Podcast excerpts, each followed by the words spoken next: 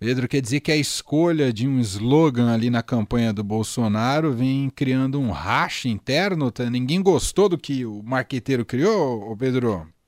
Na verdade, o buraco é um pouco mais embaixo. Existe ali uma disputa de irmãos, Emanuel e Leandro, ali na comunicação do Bolsonaro. Né? É, o Flávio Bolsonaro, senador, ele é formalmente o coordenador da equipe institucional, digamos assim, de comunicação do presidente essa equipe que cuida, por exemplo, da propaganda de televisão, das redes sociais do PL e da campanha é, mais institucional do partido. Né? É, é, o Flávio Bolsonaro, por exemplo, quem conversa e faz a interface com o PL do Valdemar da Costa Neto, que é quem está pagando a conta, que é quem faz a propaganda eleitoral e quem bota o dinheiro ali. Porque em 2018, como todo mundo lembra, o Bolsonaro fez uma campanha basicamente nas redes sociais, tinha um tempo ínfimo de televisão, praticamente não precisou desses, não tinha esses recursos, foi uma campanha sui generis, né? E é, o outro irmão, o Carluxo, Carlos Bolsonaro, ele cuida da, das redes sociais do presidente e também da, tem a missão de dialogar com a base mais ideológica e cuida das redes sociais, digamos assim, dessa, de, dessa bolha bolsonarista mais radical. Então são praticamente duas ilhas que existem na campanha do Bolsonaro e que geralmente não são, é, não dialogam entre si. Né? É, uma, o Flávio cuida da parte da televisão e o Carluxo das redes sociais.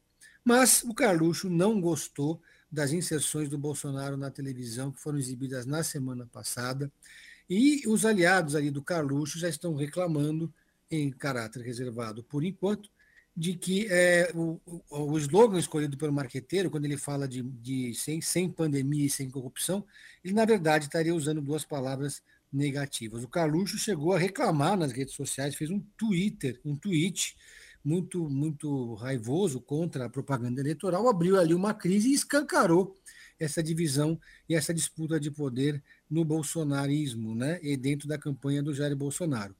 A leitura da, desse grupo mais institucional, que é a turma do PL, inclusive do Flávio, é que o Bolsonaro precisa dialogar para fora da bolha. Ele precisa profissionalizar a campanha e contar com algumas referências ali, como os outros candidatos à presidência. O Bolsonaro não tem ali um marqueteiro que, que seja reconhecido como o chefe da campanha, porque o Carluxo não deixa. O Lula tem o Sidônio, a Simone Tebet tem o Felipe Sotelo, mas a campanha do Bolsonaro ainda patina nesse quesito. Então é uma disputa entre a ala ideológica e a ala mais pragmática. O Carluxo é, não, não, gosta de ter sombras né, ali na, nessa, nessa campanha do pai, e em 2018 mandava e desmandava, mas agora está tendo que dividir o poder. Quem diria que um dia eu ia concordar com o Carluxo? Porque olha esse slogan, sem pandemia, sem é tudo rimando, sem pandemia, é. sem corrupção e com Deus no coração seremos uma grande nação. Não, não, não, seremos uma grande nação. Eu concordei com o Carlos pela primeira vez na minha vida, estou um pouco envergonhado, Pedro. Eu também, eu achei muito longo esse slogan. Né? E o que, o que eles argumentam? assim? Né? Eu conversei com dois integrantes, um de cada lado hoje, para entender um pouco o que está acontecendo, né? E a turma que critica a, a propaganda diz que quando você fala de pandemia, você está trazendo para a lembrança das pessoas o genocida, né? essa crítica que a esquerda fazia ao Bolsonaro, chamando o Bolsonaro de genocida.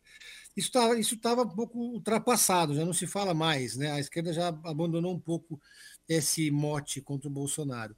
E quando você fala em corrupção, você traz na memória das pessoas as rachad a rachadinha. Né?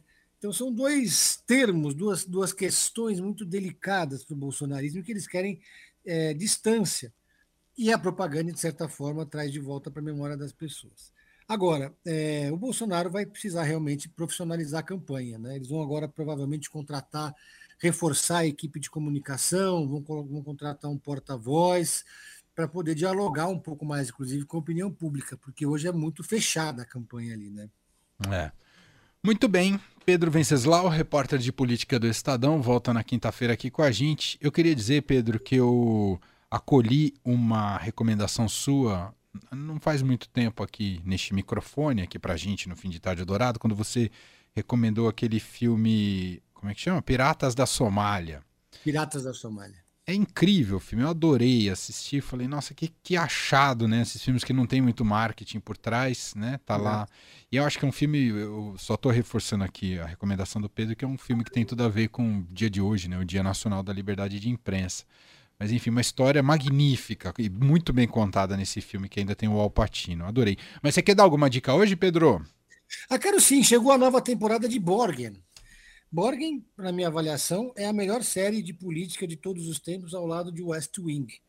E muito melhor do que House of Cards, porque é política na veia. É, é, inclusive, é uma série que influenciou a política dinamarquesa. Depois de Borgen, pela primeira vez, a Dinamarca elegeu uma mulher primeira-ministra.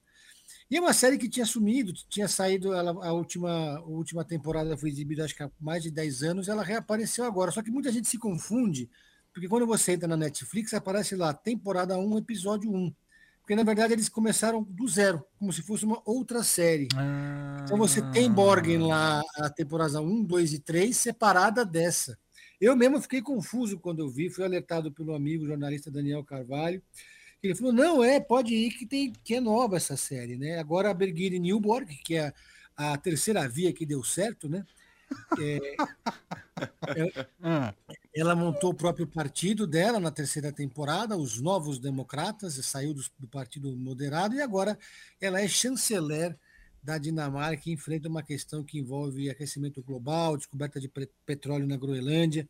Uma novela com diálogos muito ágeis e que passa no, no bastidor da política parlamentarista, muito diferente para a gente. Eu adoro e vale a pena, inclusive, dar uma olhada na terceira temporada para relembrar um pouco, porque faz tanto tempo, né? Os personagens são os mesmos, já envelheceram, quem era jovem está adulto, quem é adulto está velho, mas uma baita de uma série.